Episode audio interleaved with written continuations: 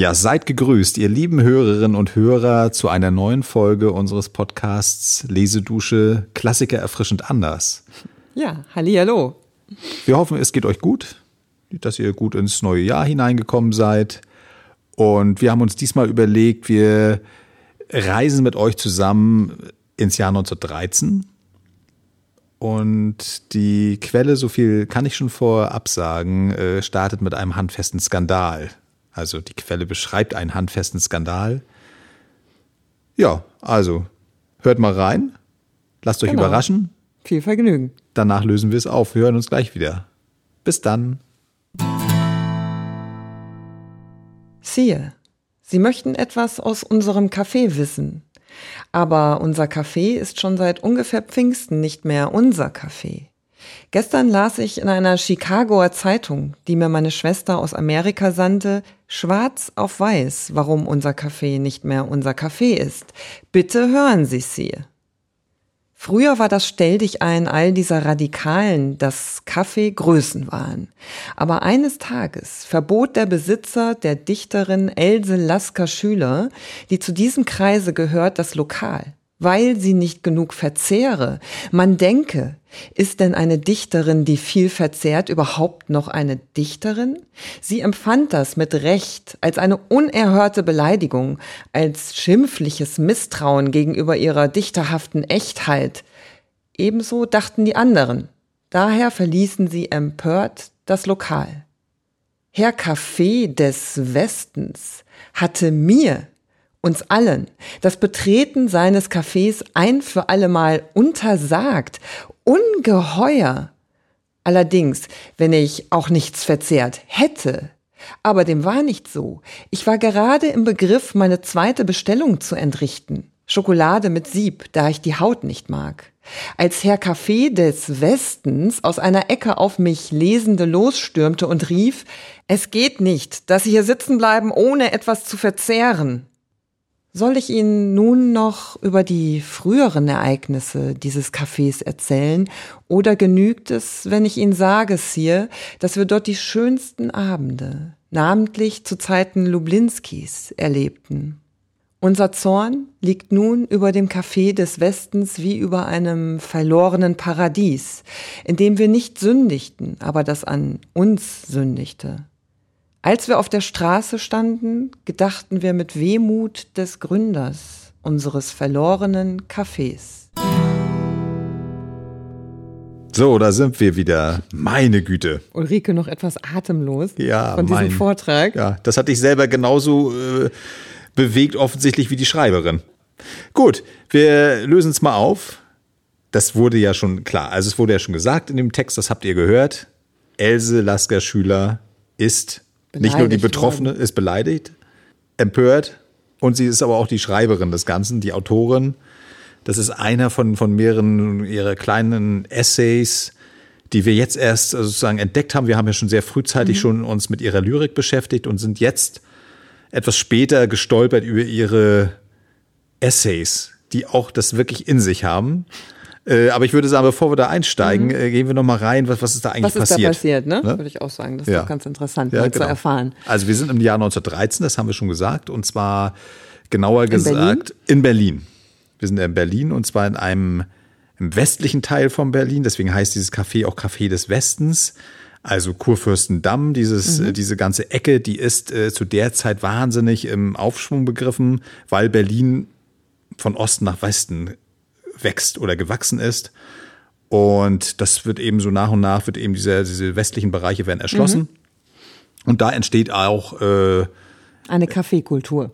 Eine Kaffeekultur mit, mit verschiedenen Cafés. Und mhm. dieses spezielle Café entwickelt sich zu einem Schwerpunkt der Künstlerszene. Ja, und ich, ich glaube auch, äh, dass das zuerst sogar so gewünscht war. Das ist eine, ne? Dass, ja. dass viele Künstler sich dort scharen, ja. weil das ja durchaus auch ein Magnet dann für weiteres Publikum sein ja. konnte, dass man wusste, die so dichterische Elite versammelt sich da. Äh, was genau, ich ja auch ganz spannend ist diese Kaffee Größen war, Genau, darauf wollte ich hinaus. Danke, du, du ahnst schon, ja, ich wie man gespürt. Wie mein Satz enden sollte. Deswegen hieß es auch, wie wir es in dem in der Quelle gehört haben, Kaffeegrößen waren. Also es war der Indien, das Ja. war der inoffizielle Name und den haben ja angeblich die Spießer, ich übertreibe das jetzt mal, Mhm. die Spießer haben das so genannt, weil dort in diesem Café Menschen sind, die eigentlich gar nicht arbeiten oder weiß ich nicht was machen, aber sich für die Größten der Welt halten und den ganzen Tag und nachts natürlich auch. Das war ja nicht nur ein Tagesbetrieb, sondern viel stärker ein Abend- und Nachtbetrieb, Mhm. dass die eben die ganze Zeit da rumhängen und äh, für die Bürgerlichen waren das Exoten die aber trotzdem neugierig waren und so kam das zustande, wie du sagst, dass das dann geduldet wurde oder sogar gepflegt wurde, diese Exotenkultur, damit eben auch viele normale Menschen da hinkommen, um sich das irgendwie fast schon wie im Zoo, muss man sagen. Genau. Ist ein bisschen gemein, aber äh, sich das äh, anzugucken, äh, diese, dieses Theater, was da ist. Und da gibt es verschiedene Stammtische. Und einer dieser Stammtische, das ist, glaube ich, der Stammtisch der Modernen auch bezeichnet. Das ist, also da sind dann die, äh, ja, später Expressionisten genannten Menschen, halten sich da auf. Und zwar Else Lasker Schüler, aber auch ihr zeitweiliger Mann Herbert Walden, der den Sturm, diese Zeitschrift Genau, herausgegeben hat. Ja. Heißt eigentlich, äh, den Namen hat, hat sie witzigerweise selbst gegeben, weil sie überhaupt, das ist mir auch in diesen Essays aufgefallen, es ist wimmelt von Spitznamen und, und, und, und Ja, Chiffren. ja, ja, ja, da ist Also sie sehr erfinderisch. Jeder kriegt sein Ding. Ist ja Ne? im Übrigen auch ganz interessant. Ich weiß, ich bin jetzt, habe jetzt in deinen Atemzug reingeredet, Nee, aber äh, finde ich ein interessantes Phänomen an der Persönlichkeit Else Lasker Hm. Schüler auch. Äh, das fällt auch mit diesen ganzen Spitznamen und Namen, die sie sich selbst auch gibt und Outfits, die sie für sich selbst kreiert. Ja. Sie hat sich tatsächlich äh, nicht eigentlich expressionistisch, aber eine Künstlerinnen-Persönlichkeit geschaffen, Ja. die sie ja sichtbar und stark auch macht. Also sie hat sich selber auch irgendwie. Also Stärke verschafft. Bunter Vogel, ja, definitiv. Ja. Das, das merkt man auch. In der von Männern dominierten expressionistischen Kreisen auf jeden Ja, Fall. Man ne? darf ja nicht vergessen, wenn wir uns das mal überlegen, eben, wir sind ja nun mal in der Hauptstadt Preußens, Mhm. sehr enge Kultur des oder Kulturgesellschaft, wo du nicht einfach so irgendwie bunt sein kannst. Das muss man Ja. nochmal dazu sagen. Insofern ist das umso exotischer und deswegen hat es diesen Zoo-Charakter, dass eben Menschen das irgendwie als völlig ungewöhnlich empfinden, wie diese, diese Handvoll, muss man ja sagen, Künstler und, und Literaten und Journalisten, kann man auch sagen, wie die sich da bewegen. ja. Und auch äh, vernetzen Ja. letztlich und auch ja äh, vieles, viele Dinge erfinden und gemeinsame Aktionen planen. So, jetzt gehen wir mal zurück zu unserem Elschen, wie sie auch genannt wird. Oder Prinz, sie selbst nennt sich auch Prinz von Theben und gibt sich so ganz, Ja. oder, oder Tino von Bagdad. Also sie hat auch dieses Selbstbewusstsein, das ist spielerischer Natur sicherlich, aber auch irgendwie hat er Freude dran, einfach so an diesem Erfinden. Warum ist das jetzt so wichtig? Da wollen wir mal zurückgehen. Wieso regt die sich so auf? Dass sie aus diesem Café rausfliegt, könnte man sagen, dann geh doch ins nächste Café. Ja. Dann geht doch alle woanders. Das Bei deiner Persönlichkeit Ja. und, oder eurem äh, Ja. Renommee äh, werdet ihr dann ein mein anderes Gott, gehst Café woanders hin. Nee, aber so ist es offensichtlich nicht gewesen. Und äh, ich sag ja, ich habe das jetzt nochmal entdeckt, ein fiktiver Briefroman. Briefe an Norwegen, die auch zuerst nur im Sturm, also in dieser Zeitschrift als Fortsetzung sind die abgedruckt worden. Und danach, 19, also 1911 war das, 1912 dann in Buchform nochmal Mein Herz, ist das nochmal als Buch erschienen. Also wir sind kurz vor diesem Skandal. Ja. 1911, 1912, da hat sie ganz viele äh, Szenen, in diesen, sie schreibt also Briefe an ihren Herwart Walden, an Mhm. ihren Mann und einen Begleiter, die angeblich in Norwegen sind. So und das sind diese Briefe, wo, die- wo sie fortlaufend Was sie- berichtet, was sie berichtet, was, was so sie passiert erlebt in Berlin, und was im Café so los so und ist. das ist äh, ganz toll insofern, weil du dann ein ganz plastisches Bild kriegst von dieser äh, Kaffeehauskultur, aber auch von ihrem eigenen Leben. Und äh, da äh, merkst du schon, das ist für sie nicht irgendein Ort, wo man so rumhängt und, und da mit Leuten sich trifft, sondern es ist tatsächlich ein Zuhause. Ja. Und das wird um, umso virulenter, weil sie sich dann 19, äh, das ist ja schon ihre zweite Ehe gewesen mit dem Herbert Walden. Ja. Das wird geschieden, die sind auch schon getrennt, dann hat er eine neue 1912 Scheidung und dann ist sie wirklich unter Druck, weil sie äh, Und Sohn hat sie zu der Zeit ja auch schon, hat sie auch aus, aus der ersten, mit dem Lasker, ne, mit dem, der Ja. halt Lasker-Schüler, Ja. da kommt der Sohn Paul genau.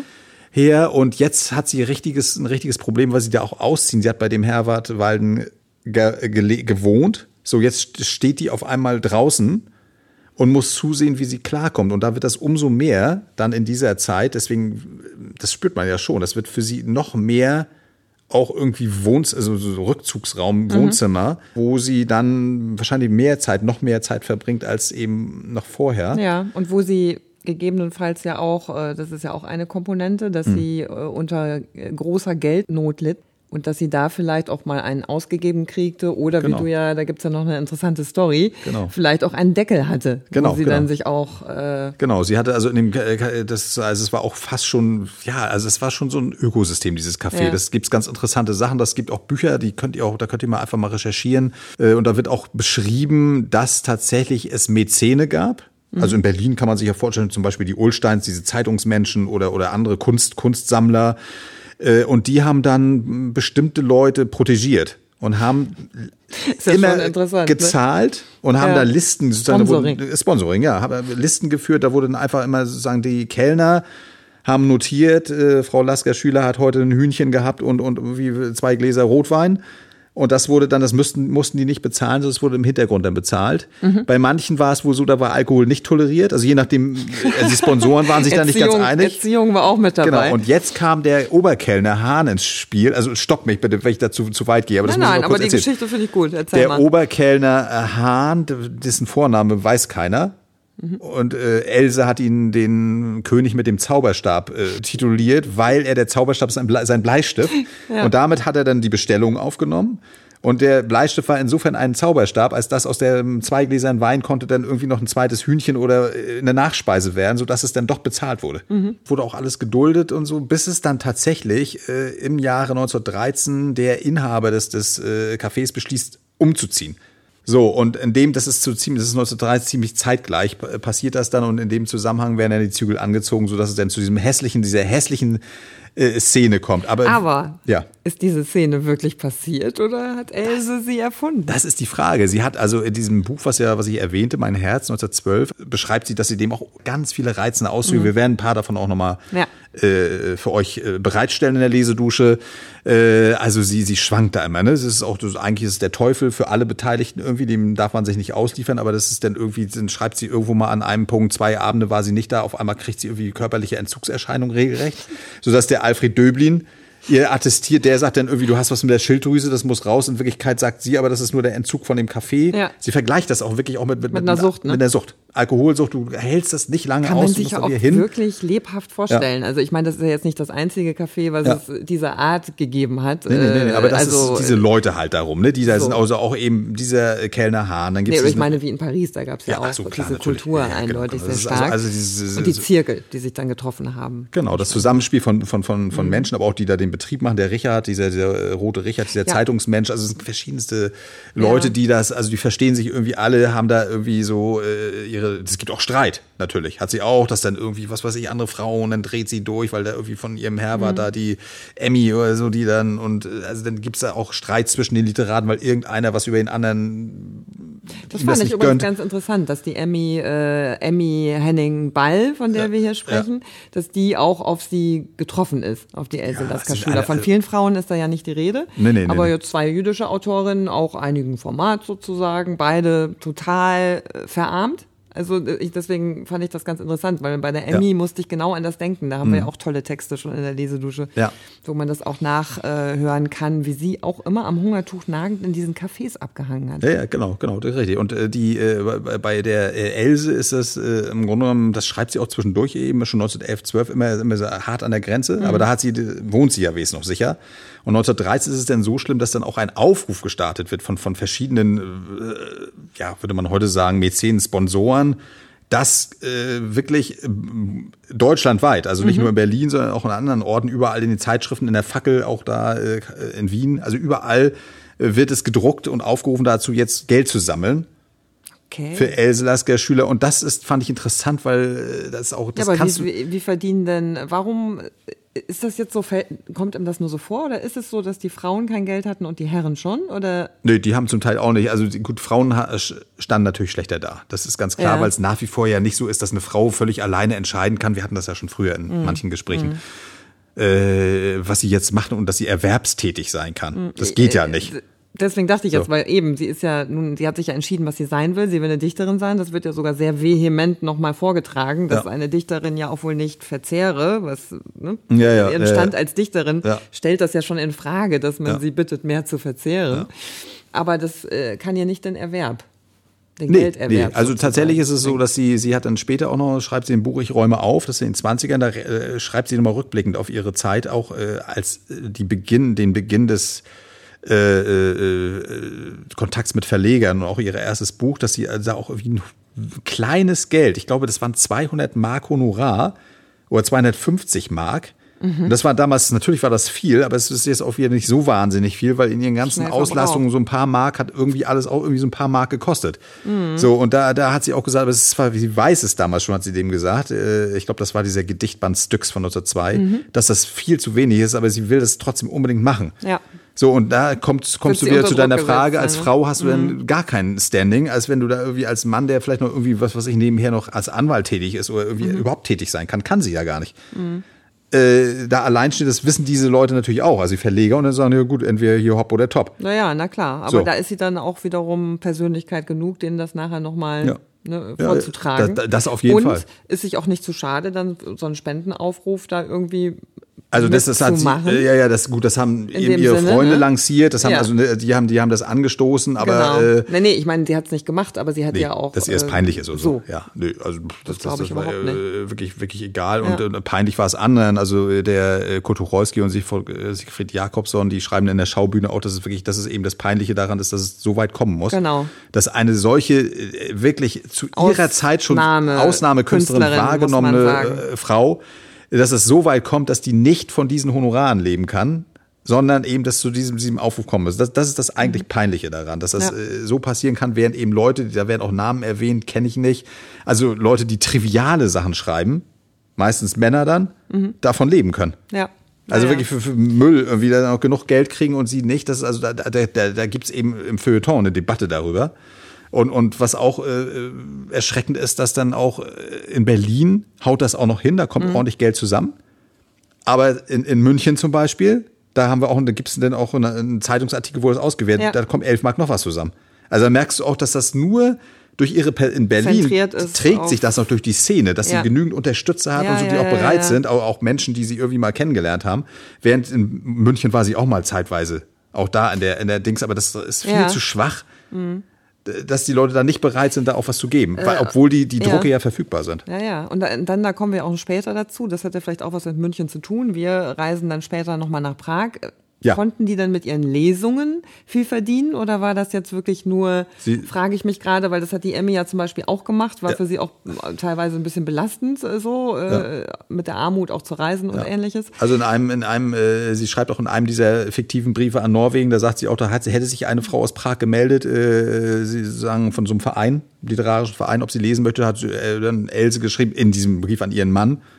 Äh, sie, sie nimmt dafür jetzt nur noch 1000 Mark. Sie liest nur noch für 1000 Mark. Also jetzt natürlich übertrieben, wie sie ist. Sie- Also Geld gibt's Ja. schon. Sie sagt, das liest also überhaupt, aber da sagt sie schon sinngemäß. Also wenn das Geschriebene nicht stark genug ist, dann eben das Gesprochene Das muss das noch, sie noch teurer, weil es performe ich auch.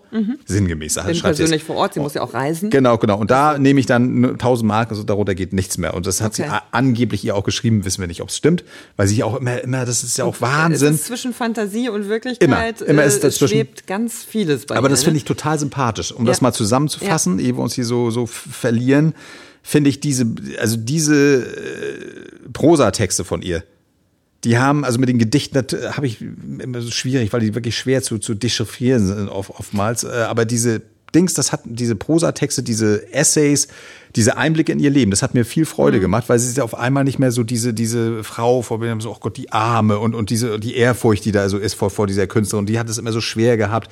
Und da kommt man ein ganz anderes Bild. Natürlich hat die das schwer gehabt, aber sie nimmt es selber nicht so schwer, sondern sie hat den Kopf oben, auch in diesen Briefen, obwohl sie auch wieder sagt, oh, heute geht's mir gerade wieder nicht gut in diesen, ne, aber ich gehe mal raus, ich genieße das Wetter, die Sonne, äh, oder ich gehe halt in mein geliebtes Café. Ja, und, und, ich und das finde ich toll. Auch, äh, Also das was hat mir Spaß gemacht. tatsächlich, Was tatsächlich überall rausklingt, ist einfach auch ähm, ja, ja, absolutes Selbstbewusstsein, ein sehr, sehr großes Selbstbewusstsein, eine Ja. sehr, sehr, sehr starke, raumfüllende Persönlichkeit. Das hat man vor Augen, auch in diesen äh, Briefen, die sie ja, schreibt. Ja. Und äh, was man vielleicht auch noch mal in Überleitung zu unserem äh, Ausgang de, äh, des heuti der heutigen Episode sagen kann, ist, äh, dass sie ja auch so viel Selbstbewusstsein hatte, mit verschiedensten wie, äh, Künstlern äh, auch äh, eine Brieffreundschaft und ähnliches zu pflegen. Genau. Wie zum Beispiel mit Franz Marc. Ja, das sind also ganz besondere Briefe, die mit tollen Zeichnungen von beiden Seiten. Beide haben die nicht nur geschrieben, sondern haben da auch immer Bilder und wenn ich das richtig erinnere, ist, ist, sind seine blauen Pferde sogar, ist das die einzige Skizze, die noch erhalten ist von dem äh, verloren gegangenen Gemälde, ne? Das, das kann gut, das kann ja. gut sein. Also auch andere Sachen sind da ganz, also auch ihre ja. Sachen sind wirklich, also auch ihre Zeichnungen sind ganz, sie hat die auch selbst illustriert, die Bücher auch ja. zum Beispiel, auch ihre eigenen Figuren, der Prinz von Theben und diese ganzen Sachen. Also äh, ganz toll. Sie, sie scheint das auch gekonnt zu haben. In ganz kurzer Zeit das Wesentliche. Hat auch viele Künstler porträtiert in ganz kleinen Zeichnungen, die zum Teil ja auch in dem Café auf die Tische und so mhm. drauf gemacht wurden, sodass darauf geachtet wurde, als es noch gut lief, dass das alles dass erhalten, erhalten bleibt, möglichst. Ne? Äh, also das konnte sie sehr gut. Mhm. Sie konnte also auch das, war also vielseitig begabt. Und das haben die Leute auch ja. gespürt. Und so kommen wir jetzt noch auf den Ausgang ja, des Ganzen. Äh, so kann es sein, zum Beispiel, dass eines Tages dann auch mal ähm, Else und ihr Ex-Mann Herwart und Franz Marc zusammensaßen über eine Ausgabe der, des Sturms, mhm. wo dann ein Gedicht von Else äh, mit einem Holzschnitt von äh, Franz Marc veröffentlicht werden sollte. Also ich bin mir nicht sicher, ob die zusammensitzen konnten. Warum? Weil die sich, glaube ich, nie, also Franz Mark und Dings haben sich nie, die haben sich nie gesehen, glaube ich. Ach Mensch, ja. jetzt zerstörst du mir aber so eine schöne ja, das kleine das müsste ich nachlesen. Fantasie, die ich jetzt da reinzaubern wollte. Naja, lassen wir es auf sich beruhen. Auf jeden Fall äh, geistig haben sie sich äh, getroffen und vernetzt. Und jetzt kommen wir dann nochmal äh, zu dem Ambiente, in dem wir das Gedicht vortragen wollen. Ja, genau. Also äh, wir, wir haben äh, einen äh, schönen Bericht auch einer äh, Hörerin, die das mal beschrieben hat, wie eine solche Lesung vonstatten ging. Also was da für eine Atmosphäre aufkam, das haben wir für euch nochmal eingelesen. Ganz tolle Quelle. Und schließen das Ganze schließen das Ganze mit, mit dem, dem Auftritt ab. Genau, so machen wir es. Also, wir hoffen, es hat euch gefallen, auch diese Folge. Äh, bleibt mal noch dran und hört euch das an, wie mhm. äh, diese beiden Schlussquellen sozusagen. Und, und nicht zu vergessen haben wir natürlich auch zahlreiche, die jetzt etwas in dieser Episode mal ja. ein bisschen kürzer kamen, der äh, wirklich sehr beeindruckenden und einzigartigen Gedichte von Else Lasker Schüler. Die haben wir im, bei uns im Repertoire. Bei uns der, im Repertoire, genau. So ist es. Werden wir für euch auch wieder verlinken an den passenden Stellen. Das machen wir. Also, ja, soweit dann wünschen wir euch weiterhin einen schönen Tag oder Abend oder äh, was auch immer und freuen uns schon auf nächste Woche, wenn wir uns wieder hören. In Bis dann. Lesen, Dusche, Kaffee. Ja, tschüss. tschüss. Man steht in Gruppen umher und plaudert. Viele junge Leute sind da, Studenten, denen ungestüme Jugend und Ideale, nach denen man sich heiß läuft, aus den Augen leuchten. Halb neun schlägt es, aber noch immer liegt sie im Künstlerzimmer auf der Ottomane und mag nicht kommen. Blättert in den Gedichtbänden, schwankt, weiß nicht, was sie wählen soll. Die Freunde machen Vorschläge. Das Publikum klatscht. Und endlich kommt sie herein. In einem Kleid, das das Himmelsblau trägt und zeitlos ist. Wie ein trotziger Knabe steht sie oben, hinter dem Pult. Nur den Kopf sieht man und den schlanken Hals. Die kurzen braunen Locken der Pagenfrisur rahmen ein merkwürdig interessantes Gesicht ein, das einer russischen Nihilistin gehören kann. Oder einem Propheten. Noch eine kurze Pause, dann beginnt sie zu lesen. Mit halbem Mund. Die eine Seite ist bewegungslos. Und mit jedem Wort baut sie eine neue Welt auf, gibt den Bildern, die im Lesen manchmal unklar grau erschienen, Helle und Leuchtkraft, gibt ihnen Leuchtkraft, gibt ihnen Tiefe, gibt ihnen Klang und Farbe. Aus ihrem Peter Hille Buch liest sie Skizzen, die uns in eine fremde Welt führen, in einen weiten Schacht, wo dunkle Quellen rauschend singen, liest aus den hebräischen Balladen und die halb vergessenen Legenden stehen auf, in dunkelsatter Farbenpracht. Dann lässt sie einen Fakir seine Sprüche sagen, wie ein Lied singt sie sie hinaus in den Saal, mit tönender Stimme, und der Stein am Finger, der die Farbe wechselt mit dem Himmel, scheint zu sprühen, färbt sich purpurn wie die Stadt, von der sie erzählt, im Blute schwimmt. Atemlos horchen alle, wie unter einem Bann. Die Augen ihrer jungen Freunde und Bewundererschar brennen ihr entgegen. Demut und Verehrung liegt in ihnen. Verehrung für die Frau, der sich der Stolz zugesellt, zu ihr aufsehen zu dürfen, ihr zu folgen auf den dunklen Wegen ihrer Fantasie, der sie als Flamme ihr zuckendes Herz voranträgt. Und spät, spät nachts durch meine Träume schon, zittern noch ihre verzweifelt jubelnden Worte. Tanze, meine späte Liebe, tanze durch alle meine Nerven. Versöhnung. Es wird ein großer Stern in meinen Schoß fallen. Wir wollen wachen die Nacht, in den Sprachen beten, die wie Harfen eingeschnitten sind.